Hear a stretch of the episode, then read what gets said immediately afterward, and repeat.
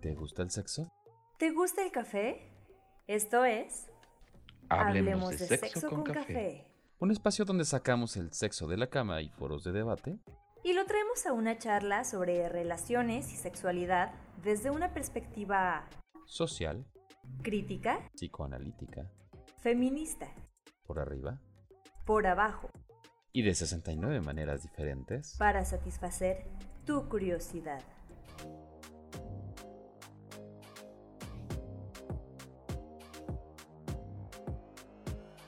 Eh, quiero darles la bienvenida. Eh, esto es Sexo con Café, es un programa gratuito que tenemos cada 15 días.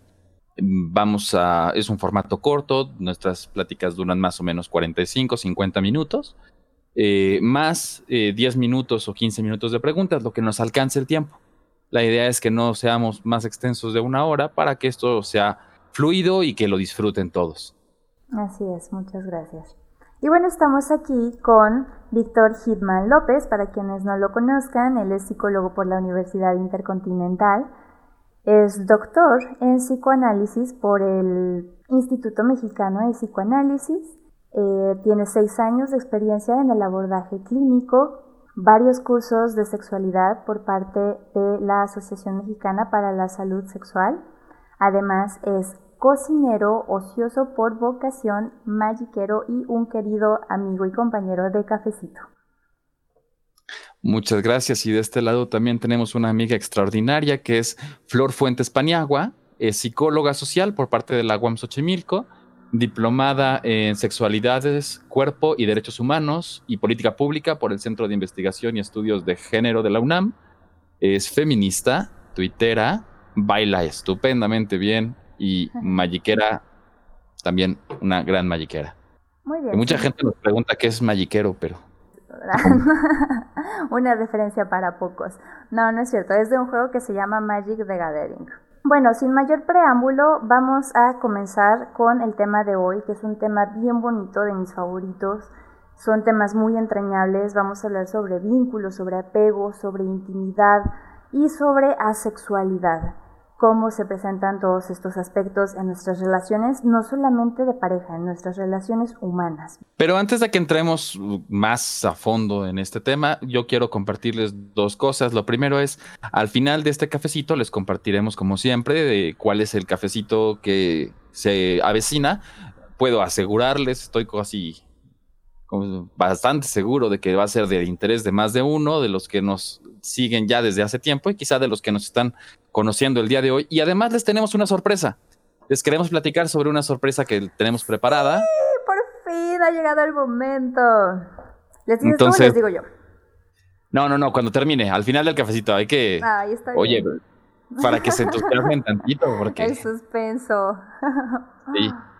Pero sí, les tenemos una sorpresa a todos los que ya llevan un rato siguiéndonos, inclusive para los que nos están conociendo apenas. Este, ya se las comentaremos al final del cafecito. Muy bien. Bueno, Víctor, cuéntanos por qué hablamos de esto. Bueno, eh, hemos venido construyendo un arco a lo largo de los diferentes cafecitos, hablando de confianza. Ya en uno anterior, me parece dos atrás, habíamos hablado sobre tipos de apego, ¿no? Y hubo muchas personas que nos preguntaban o que querían que habláramos más con relación a este tema. Y como nosotros siempre tratamos de responderles a sus preguntas, pues tratamos de profundizar un poco más lo que es el apego. Vamos a hablar sobre eh, los diferentes tipos de apego, cómo repercuten en la personalidad y por supuesto, como hemos venido hablando en muchas ocasiones y como lo hemos comentado en varios de los cafecitos, la manera en la que nosotros vivimos las cosas, eh, aspectos fundamentales de nuestra personalidad que tiene que ver con nuestra estructura, con cómo afrontamos la vida, con las decisiones que tomamos y hasta con la ropa que elegimos, eh, van marcadas por todos estos aspectos de nuestra personalidad y de cómo aprendimos a manejar nuestros afectos. Así como en otro momento hablábamos del dinero, ¿no? En otros capítulos anteriores. Eh, en este momento vamos a hablar de cómo hemos aprendido a relacionarnos en cuanto a intimidad ¿Qué sabemos de intimidad, de confianza, de cercanía?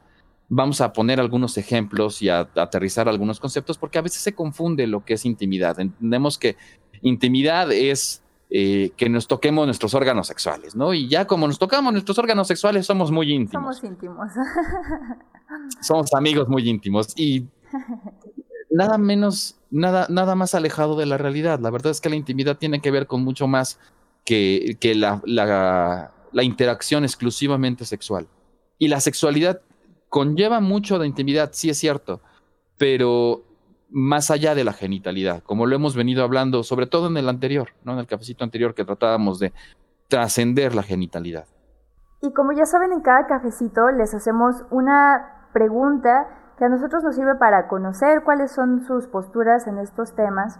Y en este momento, en este, en este tema, la pregunta, la dinámica que queremos que por favor nos compartan es, ¿en qué momento ustedes saben qué es amor por una persona? ¿En qué momento tú sabes que lo que sientes es amor?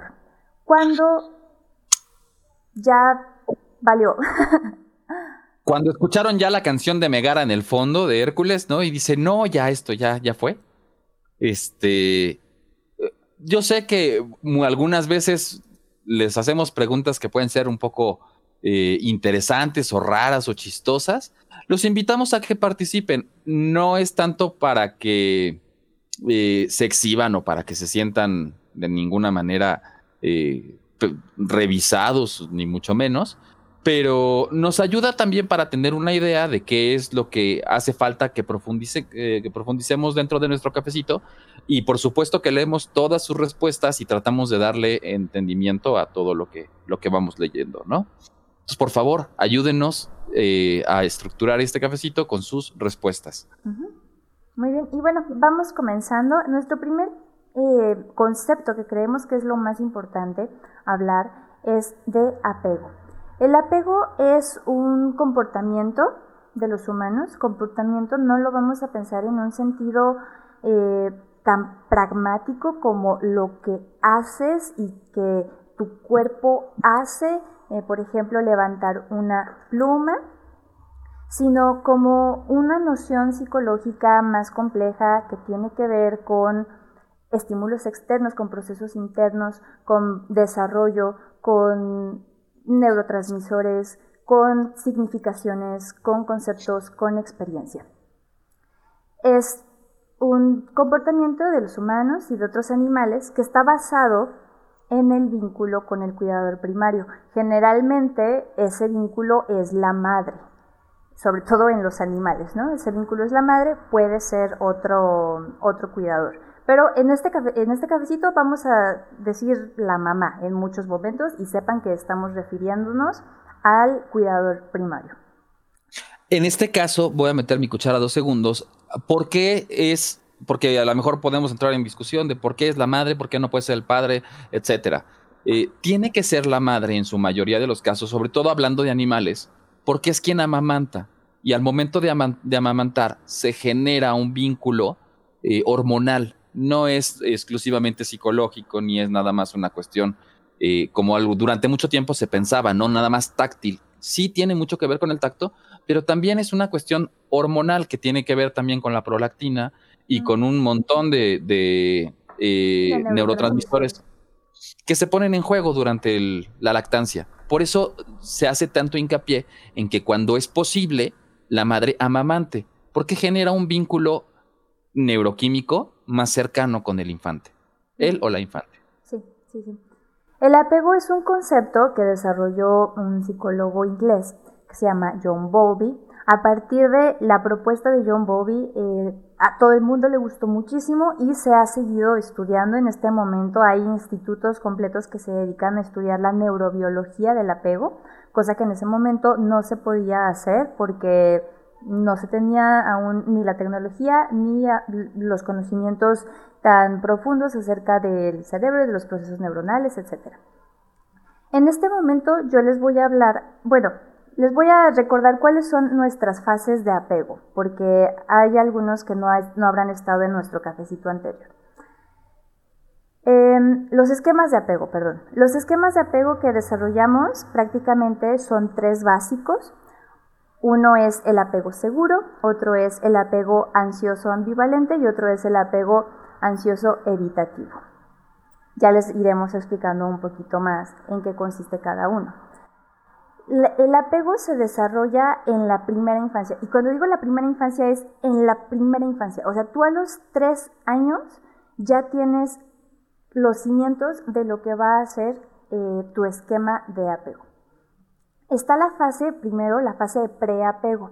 Son los primeros dos meses de vida. En esta fase comienzan los comportamientos genéticos que se activan automáticos, ¿eh? son automáticos. Aquí no vamos a meter que hay este psiquismo ni nada. Son comportamientos automáticos que se activan con la presencia de otro humano, como mm, llorar, dejar de llorar, aferrar, ¿no? Piensen en un bebé que tengan por allí cercano, sonreírle a una persona, etc. Son comportamientos muy limitados a las capacidades perceptivas y de respuesta que tiene el organismo en ese momento. Pero lo que sí pasa es que se comienzan a detectar señales y a enviar respuestas a esas señales, que son automáticas. No vamos a decir que el bebé le manda una sonrisa de amor a su mamá, ¿no? Son automáticas. La segunda fase es la fase de formación del apego. Esta fase va de los 2 a los 6 meses. Es cuando el bebé comienza a reconocer a las personas cercanas, a los cuidadores principales y a los desconocidos, y busca interactuar más con los cuidadores. Ustedes recuerden a ese bebé que tengan en mente.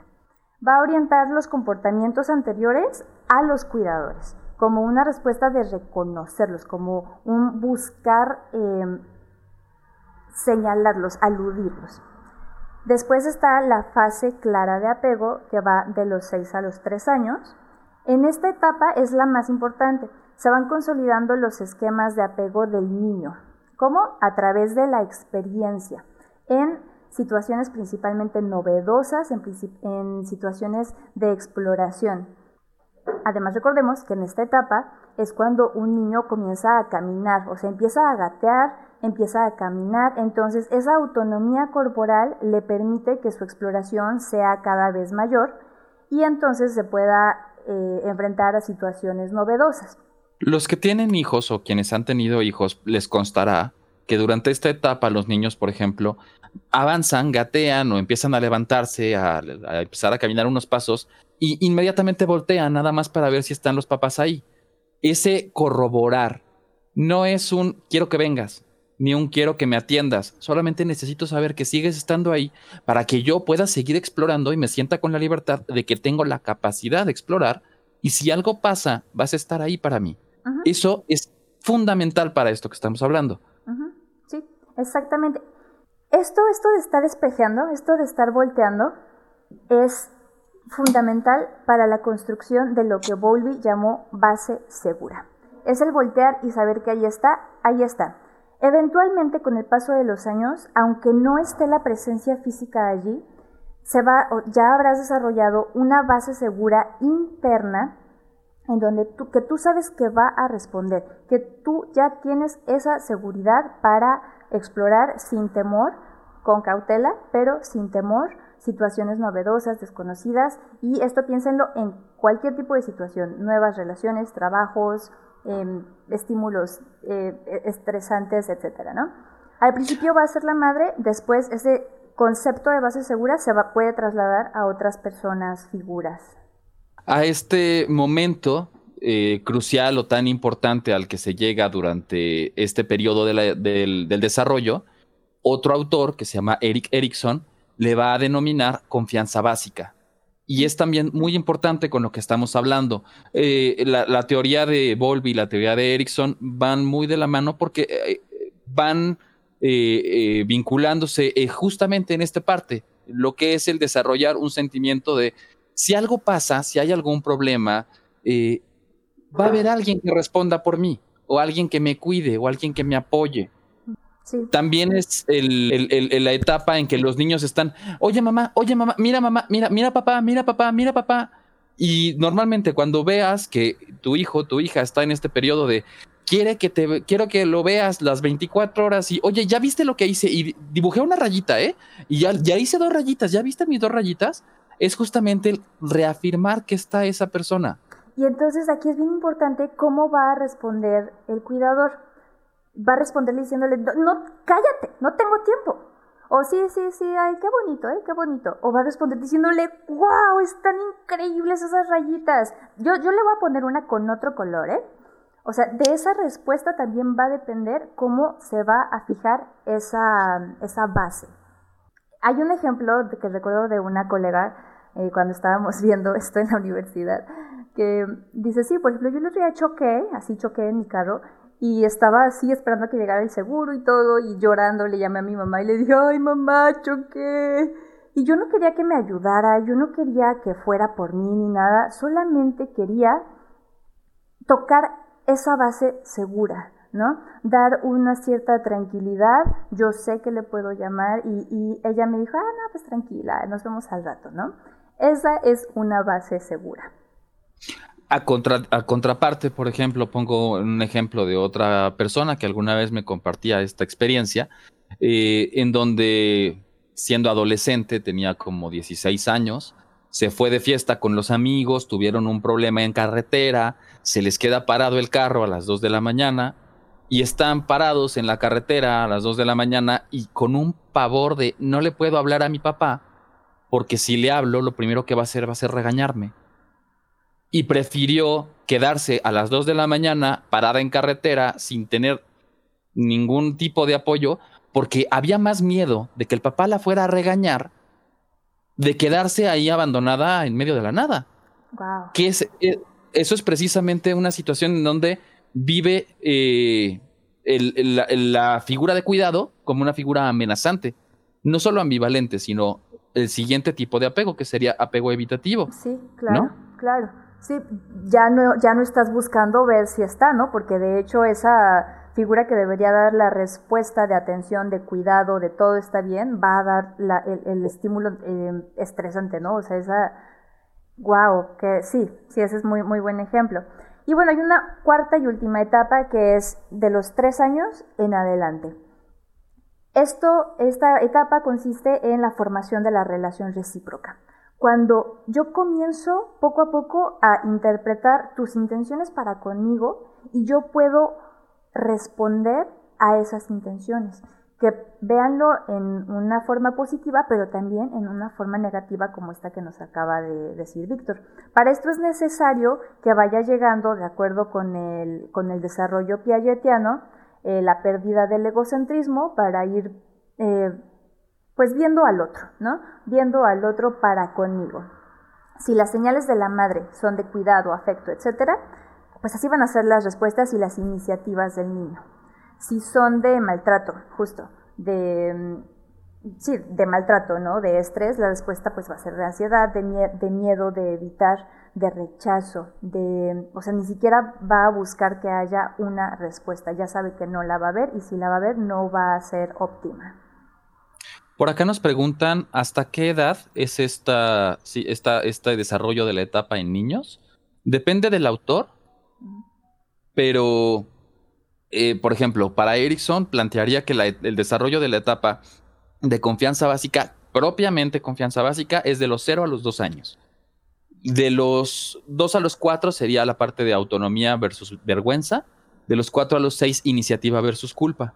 De cualquier manera, todo este arco, desde los 0 hasta los 6 años, es justamente la búsqueda de qué tanto soy capaz de hacer cosas. Si nos damos cuenta, la parte de confianza básica hacia la parte de iniciativa, que sería el último periodo de los cuatro a seis años, de estas primeras tres etapas, eh, para que pueda haber iniciativa, eh, se requiere que haya un sentimiento de yo estoy capaz de hacer algo. Claro. ¿Cuántos niños podemos ver a los cuatro años, más o menos, tres, cuatro, cinco años, que dicen, no, la verdad es que yo mejor no me subo a ese juego o no me subo a la resbaladilla o mejor no intento tal cosa o no quiero intentar cosas nuevas porque no me siento capaz de hacerlo o porque si lo hago y no lo hago bien, algo malo va a pasar. Entonces prefiero evitar eso. Ahí ya tenemos un, un daño, ¿no? En términos, en la parte de la confianza básica que en principio lo que propone Erickson es que se desarrolla de los 0 a los 2 años. Sí. Sí, sí, totalmente. Depende de los autores. Sí hay mucho un consenso que es en esta primera infancia de los 0 a los 3 años. Eso es crucial, es muy, muy importante. Eh, la formación de la base segura, a mí me gustan los autores que la trabajan de los 6 meses a los 3 años porque tienen estudios de, de, desarrollo neurológico, de desarrollo de neurotransmisores, de neuroreceptores.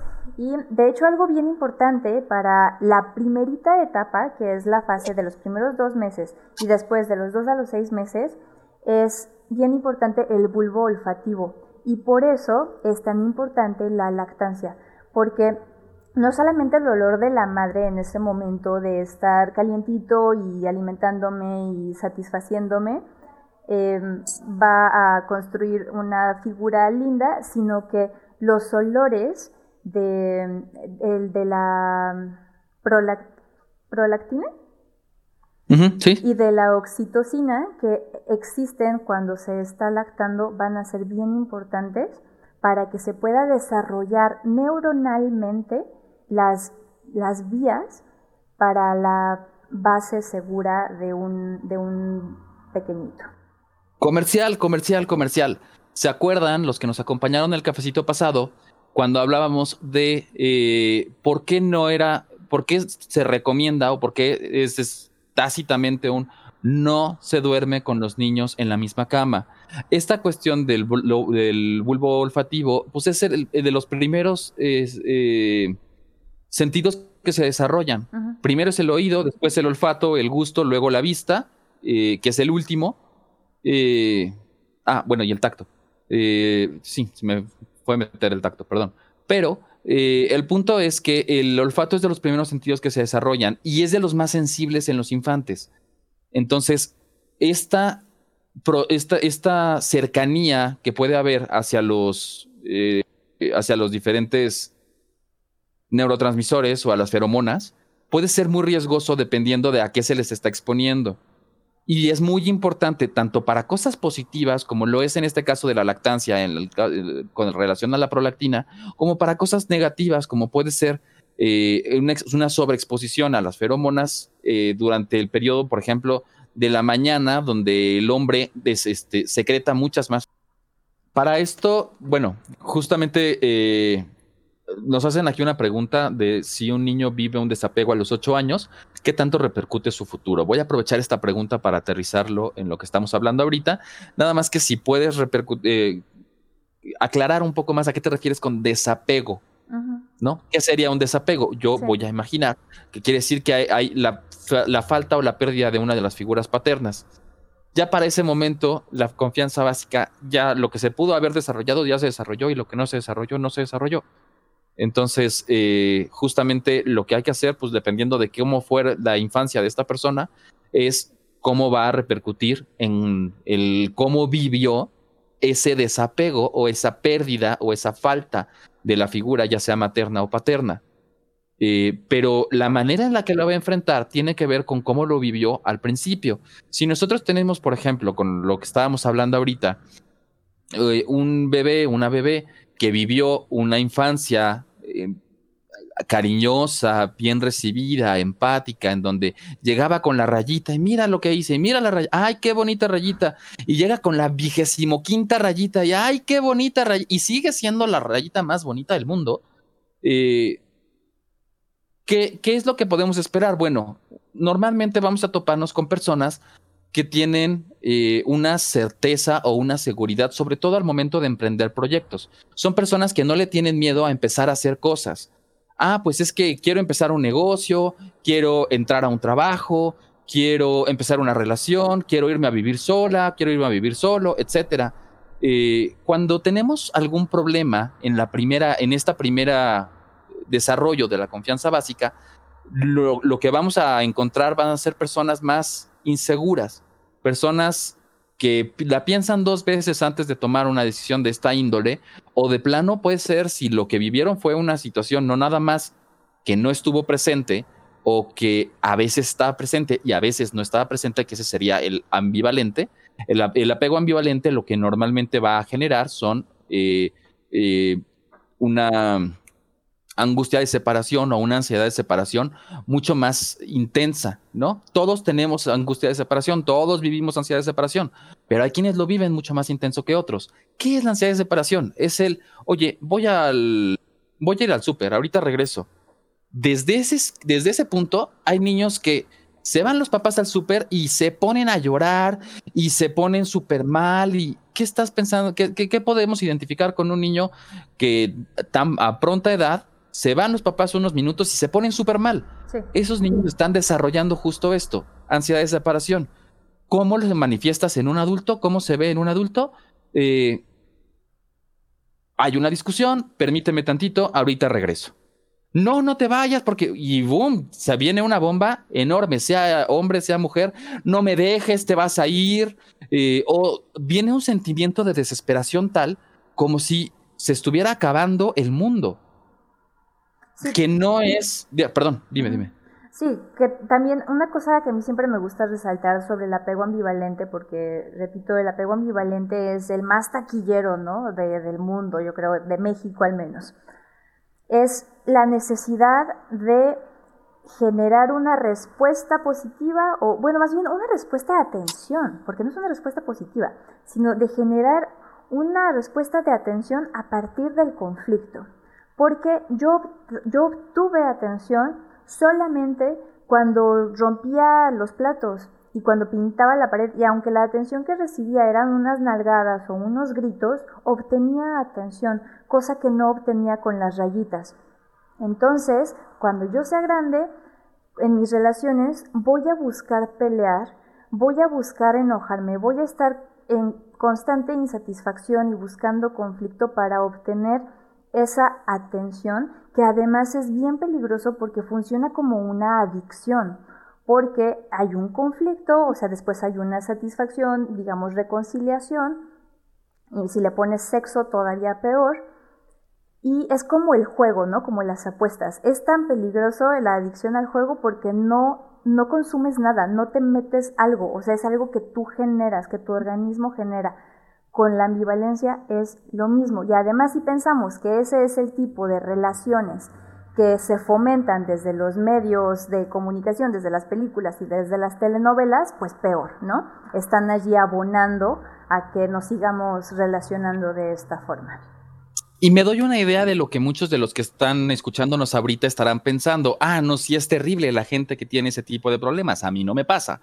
Eh, pero, ojo, ahí les va un ejemplo de cómo vive un adulto este problema de apego ambivalente. ¿Han oído hablar de las mariposas en el estómago? ah, es que me pone muy nervioso porque me va a mandar un mensajito, o es que no sé si va a venir o no va a venir, es que eh, fíjate que ya le dije que si quería ser mi novia y se quedó pensando, ¿no? Y ese sentimiento de mariposas en el estómago que normalmente dura de tres a seis meses, los tres o seis meses primeros del, noviazgo, eh, pues les tengo una muy mala noticia. No se llama sentido arácnido y no se llama mariposas en el estómago. Eso es ansiedad.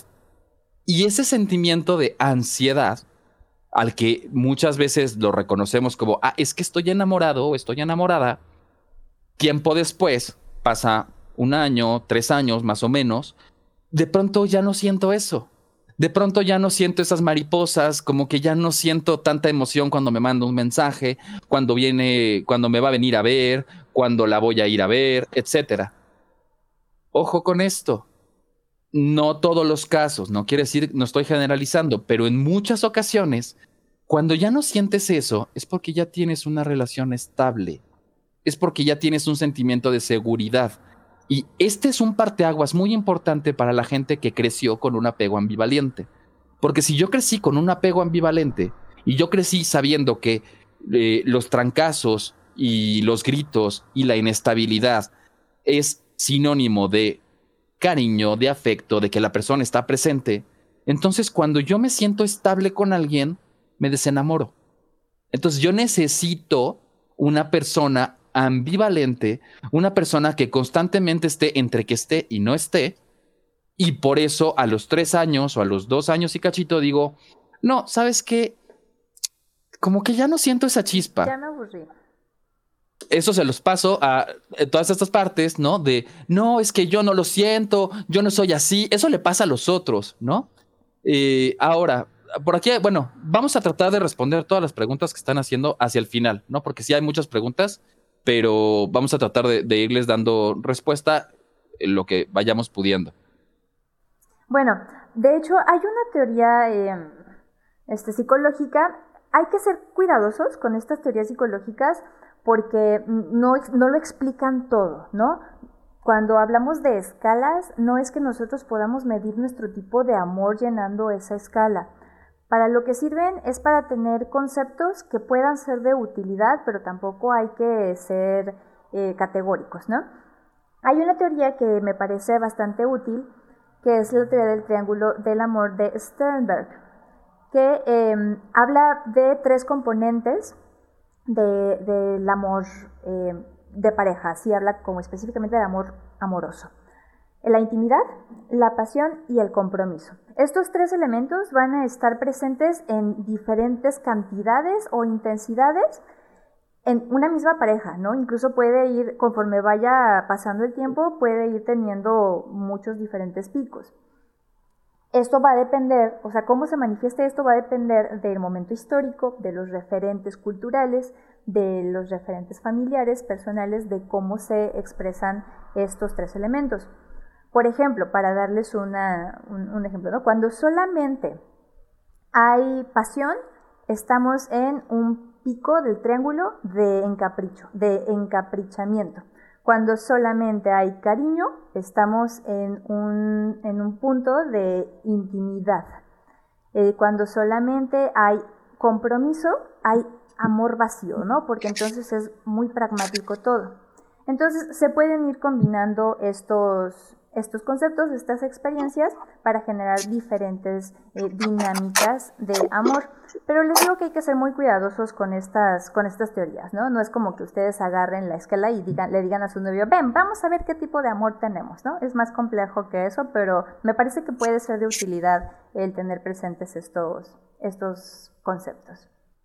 Hay otra forma de ver este triángulo, como lo ven también en el enfoque sistémico, que también es muy, muy semejante, ¿A qué nos referimos con triángulo? Yo se los voy a poner aquí en un dibujito, porque si no, luego no es tan fácil de cachar, ¿no? Literalmente es un triángulo, un triángulo con tres divisiones. Si el triángulo, desde la parte del enfoque sistémico, eh, compañerismo, ajá. Desde el, desde, desde el enfoque sistémico tenemos estas tres partes, ¿no? La parte de la sexualidad, que sería lo erótico, la parte de la amistad, eh, compañerismo, y la parte de la familiaridad o paternidad, ¿no? O, maternidad.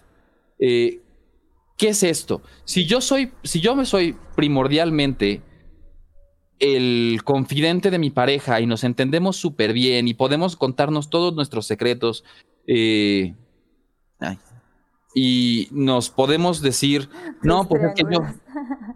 Sí, es que estoy haciendo el triángulo y hablando al mismo tiempo, pues me, me hago como camotes. Este, ahí en ese, pero nuestra sexualidad está por los suelos, o de plano no tenemos una vida sexual, pues entonces no es una relación de pareja, tienes una amistad, donde el triángulo estaría proporcionado de esta manera. Una amistad complicidad en su mayor parte y una parte de parentalidad o maternidad en su, en su otra parte, ¿no? Familiaridad, paternidad, maternidad. Este, ¿Esto qué es? ¿Qué es fraternidad, eh, fraternidad o maternidad, paternidad? Ah, pues esta parte es que tuve un día difícil o ando chipil y entonces ven acá, te apapacho, te hago piojito. Pues eso es más un rol materno-paterno. por supuesto que a todos nos hace falta en algún momento, pero cuando eso es prioritario en la relación, pues entonces tampoco tienes una relación eh, de noviazgo, una relación amorosa, tienes una relación eh, dípica o una relación eh, más paterno-materna o eh, filial paternal, filial paternal, filial maternal, ¿no? Este, si todo lo que hay en la relación es sexualidad y entonces en la cama hacemos y deshacemos, pero cuando nos sacas del cuarto no tenemos de qué hablar o no podemos confiar el uno en el otro o yo no le puedo decir mis proyectos o no le interesan, pues entonces lo que está eh, priorizando es la parte de arriba del triángulo. ¿Cuál sería el ideal? Bueno, lo que proponen dentro de la teoría, de la teoría sistémica es precisamente que esté esto más o menos así. Primordialmente, la parte sexual, con un componente mucho más pesado en el, desarrollo de la, pareja, la parte erótica, que no quiere decir que tengan muchas relaciones sexuales, sino que disfruten y que haya una buena intimidad, ahorita vamos a hablar de esto, y la parte de amistad, compañerismo y la parte de maternidad, paternidad. Esto es, pues yo si tengo un día malo, puedo llegar y decirle, oye, ¿sabes qué? Ahorita quiero que me hagas piojito y ahí platicar y hacernos bolita. Y también te puedo decir, fíjate que quiero hacer este proyecto y quiero hacer el otro, eh, y, me pasó esto en el trabajo y estoy bien emocionada. Y por el otro lado también te puedo decir, este, pues te agarro a besos y te agarro contra la pared y le damos duro toda la noche, ¿no? Eh, si se tiene esto bien equilibrado, es a lo que dentro de la teoría sistémica se apunta a una buena relación. Y yo quiero, yo quiero decir que el que tengan el 70% de una y el 30% de otro no está mal, no estamos diciendo que está mal, pero en el momento en que tú ya no tengas esa necesidad o la otra persona ya no tenga ese eh, pues ímpetu de, querer dártelo, o sea, en, en el momento en que eso deje de converger, la relación se va a terminar porque eso es lo que la llena. Y bueno, vamos a pasar ahora este, al tema de intimidad, que a mí me encanta. La intimidad es un tema tan bonito, tan bonito. Y me gustaría leer algunas de las respuestas que nos estuvieron dando. Por ejemplo, yo acá tengo, em, creo que en esto del amor, ¿no? De cuándo sabes que ya es amor. Y dice, cuando la base de la relación ya no son las expectativas, sino las experiencias. Qué bonito. Eh, yo digo que ya es amor cuando solo quieres pasar tiempo con esa persona haciendo nada, con esa, como esa canción del inspector que se llama Como un sol. Cuando detectas que hay muchísima similaridad y los corazones cantan eternidad juntos al estar unidos. Bueno, esto que nos dice Sergio de quieres pasar tiempo con esa persona haciendo nada, eso es la intimidad. La intimidad no es que la otra persona lo sepa todo de ti, la intimidad no es decirle todo a, tu pareja y no tener tus espacios propios y estar todo el tiempo así. La intimidad es, citando a una maestra muy, muy querida, permitir mostrarte en tu forma más básica. Y es en tu forma más básica orgánica y es en tu forma más básica subjetiva, psíquica. Así como em, pues así como en la fragilidad de los cuerpos, en la vulnerabilidad de los cuerpos, pero en la vulnerabilidad subjetiva también de, los sujetos. Y es precisamente en este momento, en este periodo de vulnerabilidad, en donde te muestras como eres, en el único momento en el que se puede hablar genuinamente de un amor. Porque el amar, como comentábamos la semana, el cafecito anterior, amar es querer a la otra persona como es. Es yo amo a esta persona en lo que hay, como es. Y eso significa que la otra persona se está mostrando como es. Si tú no te has vulnerado en tu relación, si no te has abierto, si no te has permitido eh, externar la parte más oscura, la parte más este triquismiquis, la que te avergüenza, la que es que no sé si decirle que a la mejor, porque si le digo esto a la mejor me deja, ah, pues esa es exactamente la parte que puede permitir que se consolide un amor. Pero vamos a regresar con el apego. Si yo viví un apego en donde mi vulnerabilidad, mi fragilidad no fue bien recibida, no fue cuidada, pues yo no me voy a acercar fácilmente a otra persona y a decir, pues mira, esto es lo que soy, ¿me aceptas? Y hay que decir algo bien importante. Sí lo estamos hablando mucho para parejas, pero los amigos también tenemos intimidad. Con, cuando tú vives en tu casa con tus papás, con tu mamá, y tú sales, ese también lo decía mi maestra tan querida, y tú sales em, en pijama, despeinada, este, con un casetín roto y una chancla de un lado nada más por el yogurt y dices, ay, buenos días, y empiezas a comerte el yogurt, eso es un momento de intimidad. Estamos hablando de eso. Y eso también lo puedes desarrollar y compartir con amigos, con amigas, con familiares. ¿Se acuerdan de los que estuvieron en el cafecito de la anarquía relacional? Un aspecto bien importante de la anarquía relacional es justo cómo nos vamos a permitir llevar con nuestros amigos. Nuestros amigos van a ser personas muy íntimas con las que no necesariamente, de hecho ni siquiera vamos a llegar ni a los besos ni nada, pero sí vamos a tener sentimientos muy intensos, vamos a poder compartir una relación única porque nos estamos compartiendo, nos estamos abriendo y se pueden tener relaciones muy entrañables con amigos, relaciones de mucha intimidad. Hoy, hoy en día, y no sé si es algo que, sea generacional o es algo que a lo mejor ha estado presente también desde otro momento. Me parece que tiene mucho que ver con cómo estamos viviendo ahorita y con el desarrollo de las redes sociales. Eh, se tiene el concepto de intimidad como yo incorporo a mi, familia, a, mi a mi familia, a mis amigos, a mi pareja en cada aspecto de mi vida. Eh, mi pareja tiene la clave de mis redes sociales, sabe todos mis amigos, sabe dónde estoy las 24 horas. Si yo tengo un compromiso, va ella, y si ella tiene un compromiso, voy yo. Y estamos juntos con pegados todo el tiempo. Y aquí yo voy a decir algo al respecto de esta situación. Es muy importante que cuando se habla de intimidad haya un mundo interno eh, el cual se pueda compartir. Para que tú tengas un mundo interno tienes que tener un mundo propio. Si tu pareja está en todas las actividades que haces, entonces no hay intimidad, hay simbiosis. ¿Qué es la simbiosis? No sé si han visto Spider-Man, por ejemplo, y que tienen este simbiote, ¿no? El Venom que está pegado y se está tragando a Spider-Man por dentro. Quienes no sean fans de los cómics o de las películas de Marvel, eh, lo que es un hongo. ¿Qué es un hongo? O, hay muchos tipos de plantas, ¿no? Que son simbióticas, que crecen eh, robándole los nutrientes a la planta de, la cual están hospedando. Hay algunos árboles que crecen en la copa de otros árboles para ser más altos y lo que hacen es crecen sus raíces a lo largo del tronco y le van succionando toda su vitalidad, todos los nutrientes al árbol que está abajo llega un punto en que el árbol que está abajo ya es solo un esqueleto, está completamente muerto. Porque quien se quedó con todos los nutrientes fue el árbol que está arriba. Pero ¿qué pasa si tenemos un simbiote con otro simbiote? ¿Qué es esto? Una persona que no tiene vida propia, que no tiene hobbies, que no tiene gustos, que no tiene una vida fuera de su pareja, con otra persona que está exactamente igual en las mismas condiciones. Ojo con esto porque esta es una condición que además ahorita se va a realzar muchísimo más con esta cuestión de la pandemia. Exacto. Eh, si tú no tienes una vida propia, vas a terminar, como dicen por ahí, poniendo todos los huevos en una sola canasta. ¿Y qué pasa cuando esa relación tiene algún conflicto o alguna, alguna fractura? No necesariamente porque termine la relación, que en ese caso será, se te está acabando el mundo y sientes que te mueres porque te estás muriendo, porque se te está yendo tu mundo, literalmente. Sí, sí, literalmente. Pero vamos a suponer que no se rompe la relación, que una de tus parejas, o sea, que una de, las parejas eh, pierde un familiar, por ejemplo, y entra en duelo.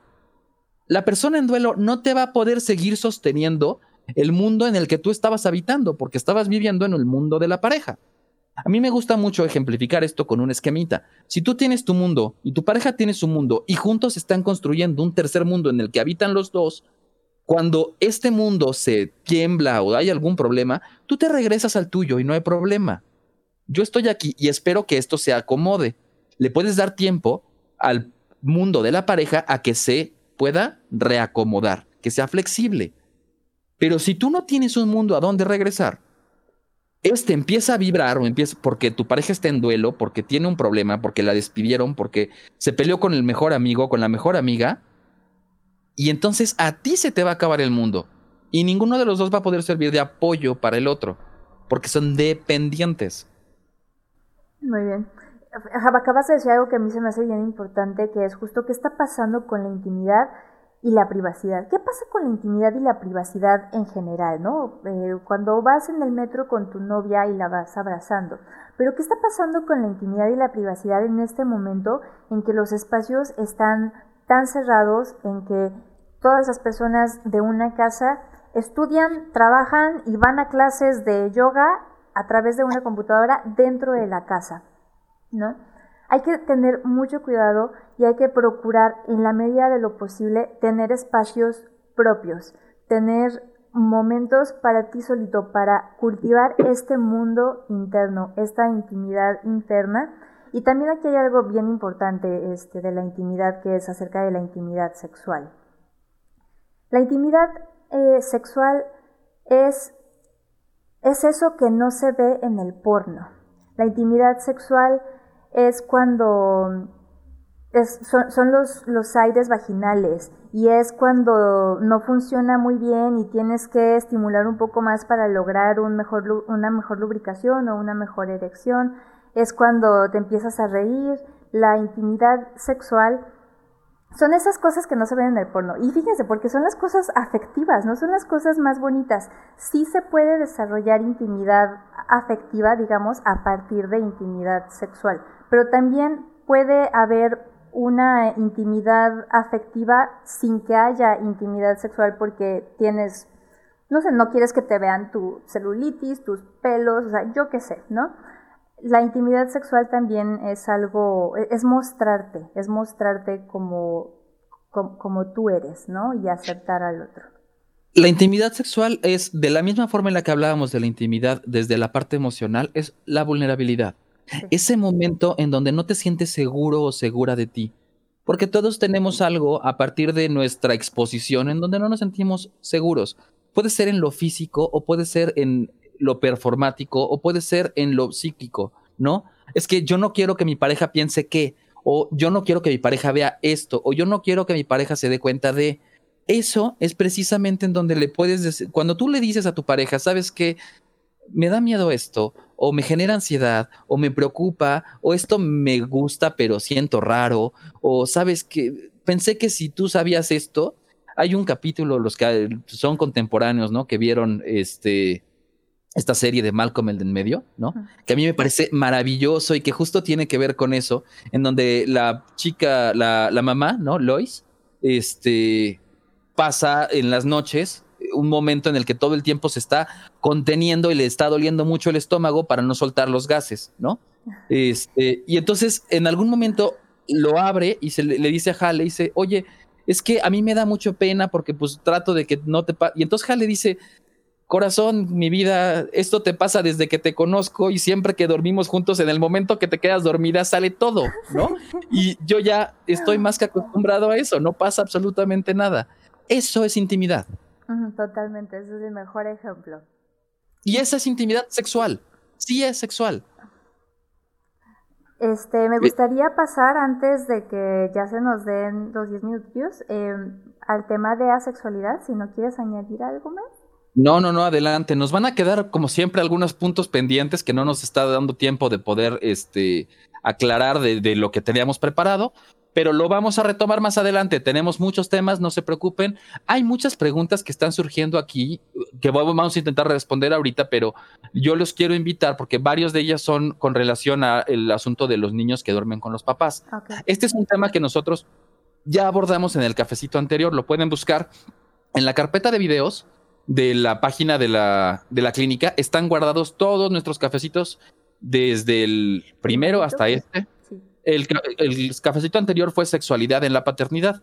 Ahí tocamos más este tema, pero de todas maneras voy a tratar ahorita de que respondamos algunas de estas preguntas. Muy bien.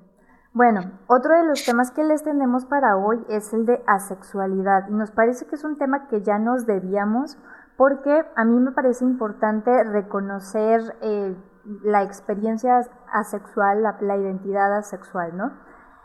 La asexualidad es una experiencia sexoafectiva. No es lo mismo que celibato, porque el celibato es una decisión. El celibato es decir, no, yo, yo no voy a tener actividad sexual. La sexualidad se podría decir que es una preferencia sexual.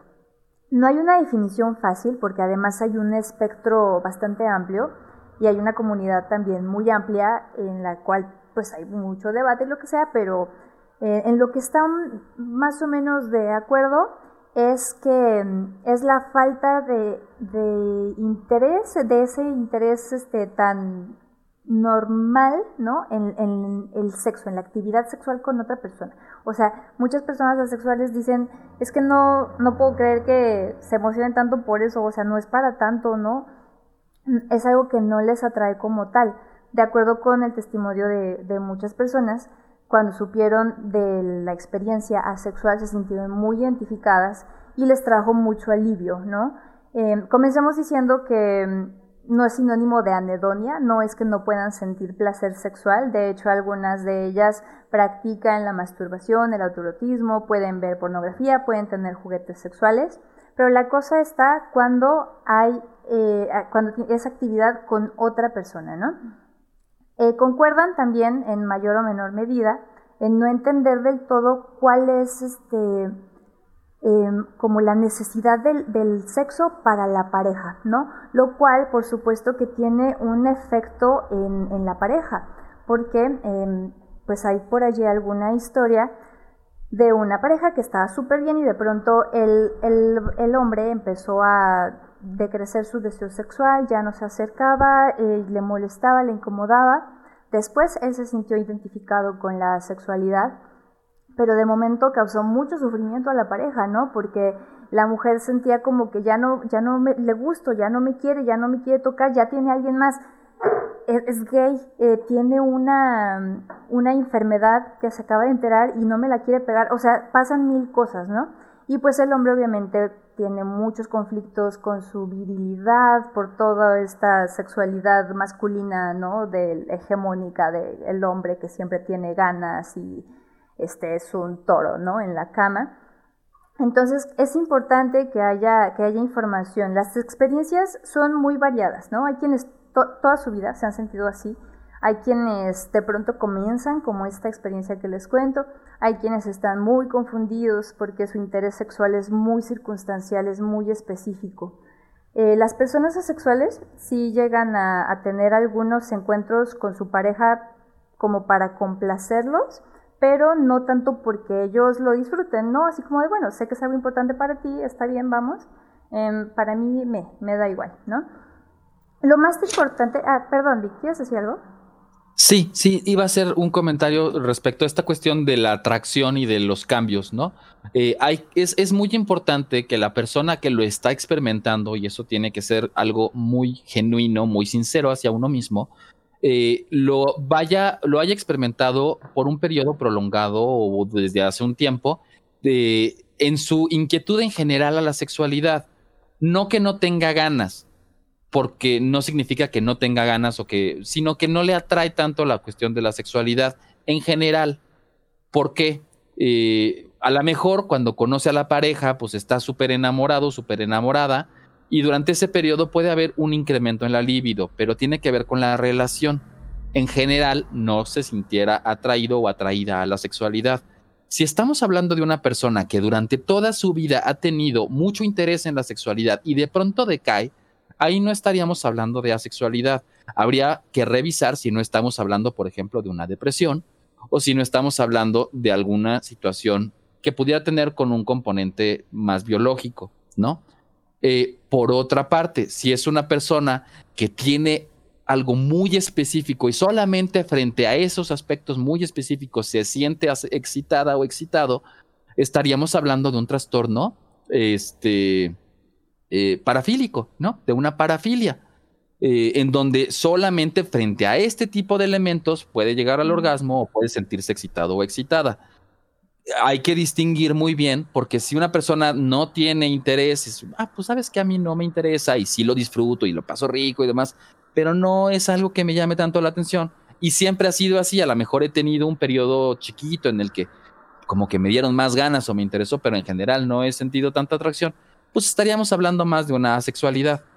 Pero si es algo que decreció y yo este, tenía muchísimas ganas y de pronto con el tiempo se me fue bajando, vamos a ver qué está pasando. Puede ser un, problema hormonal por la edad, que es muy frecuente, por ejemplo, en los hombres, eh, cuando eh, viene la andropausia, ¿no?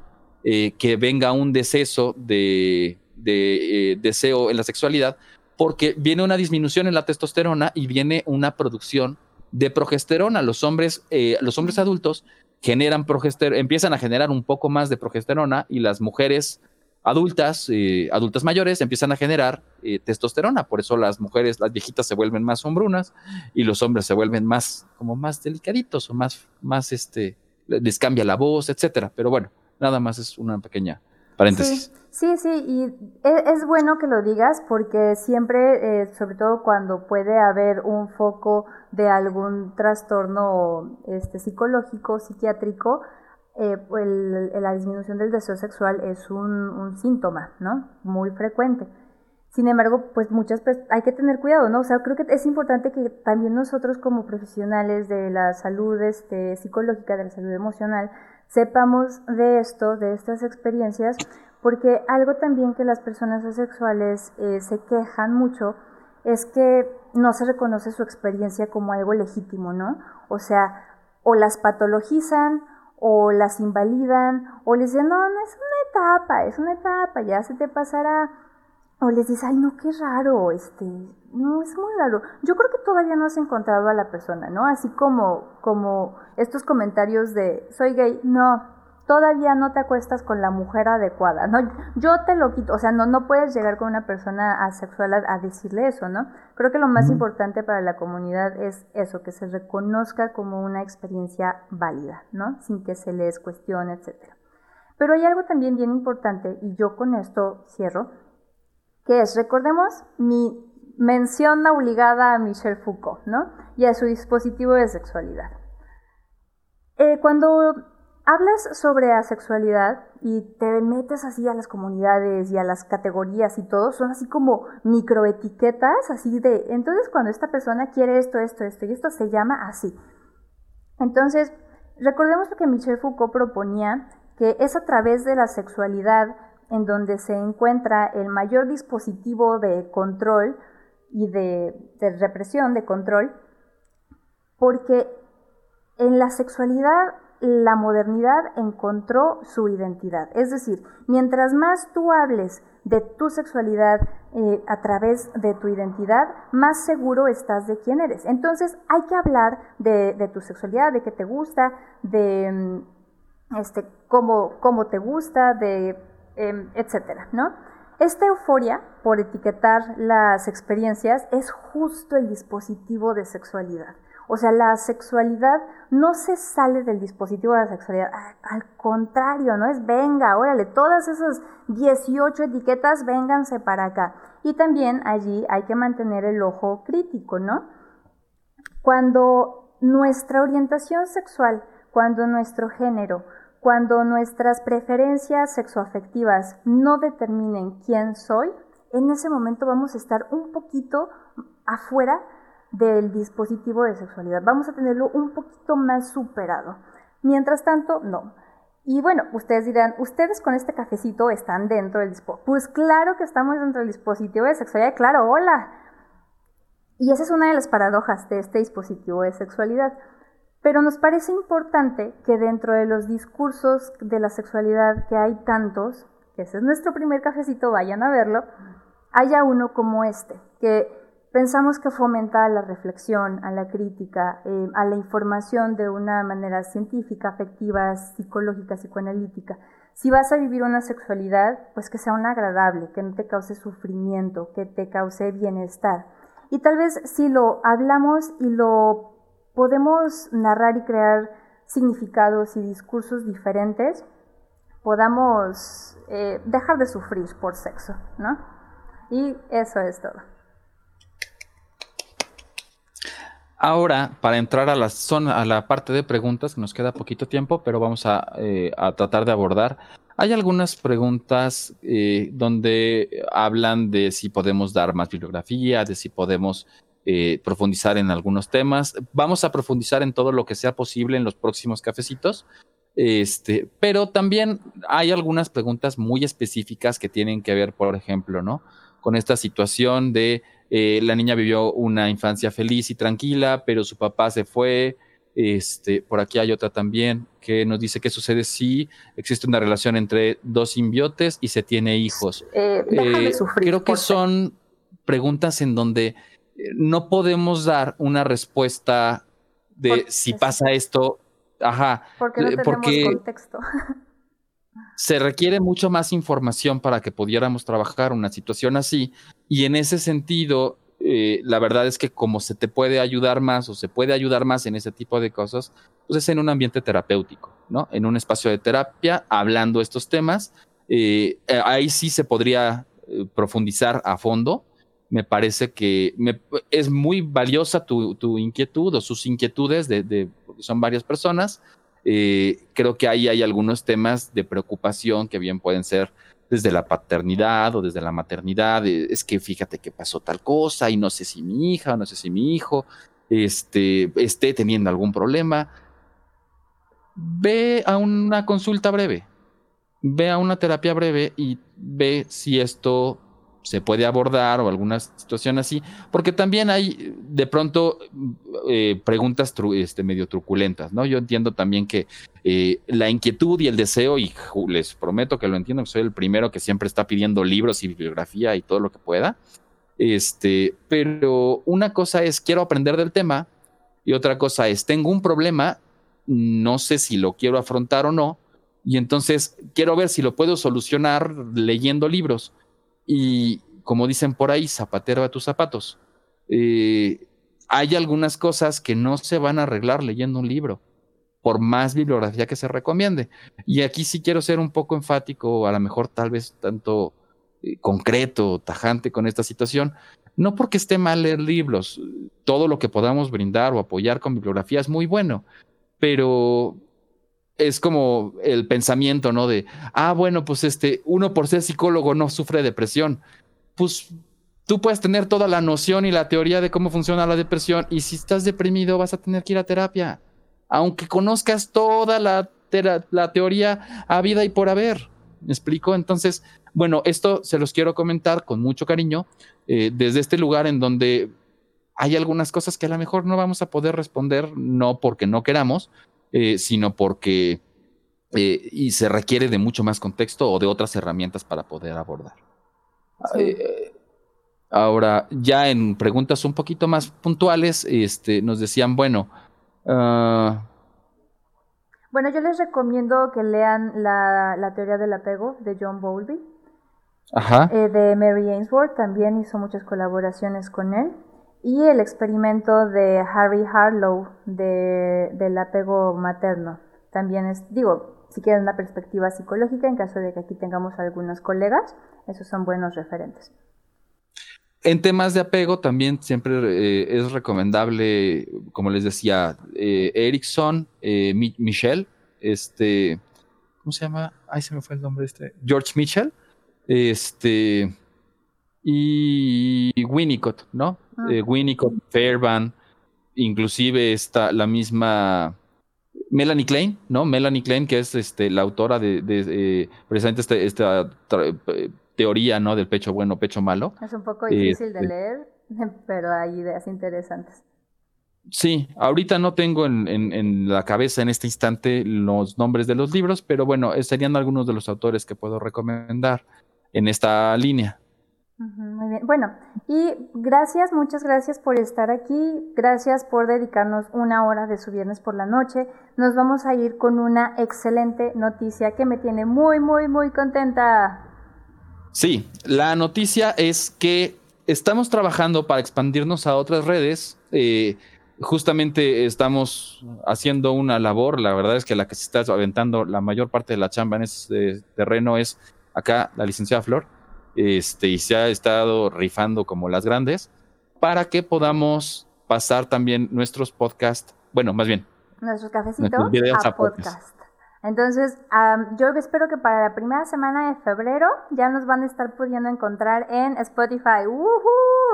Para que nos escuchen mientras barren. Y también este, les queremos comentar que nuestro próximo cafecito, a raíz de todo lo que hemos venido trabajando y lo que hemos venido hablando, va a ser sobre el tema de pareja saludable o pareja sana. Gracias por acompañarnos el día de hoy. Muchas gracias. Esto fue Hablemos de Sexo con Café. Que pasen muy bonita noche.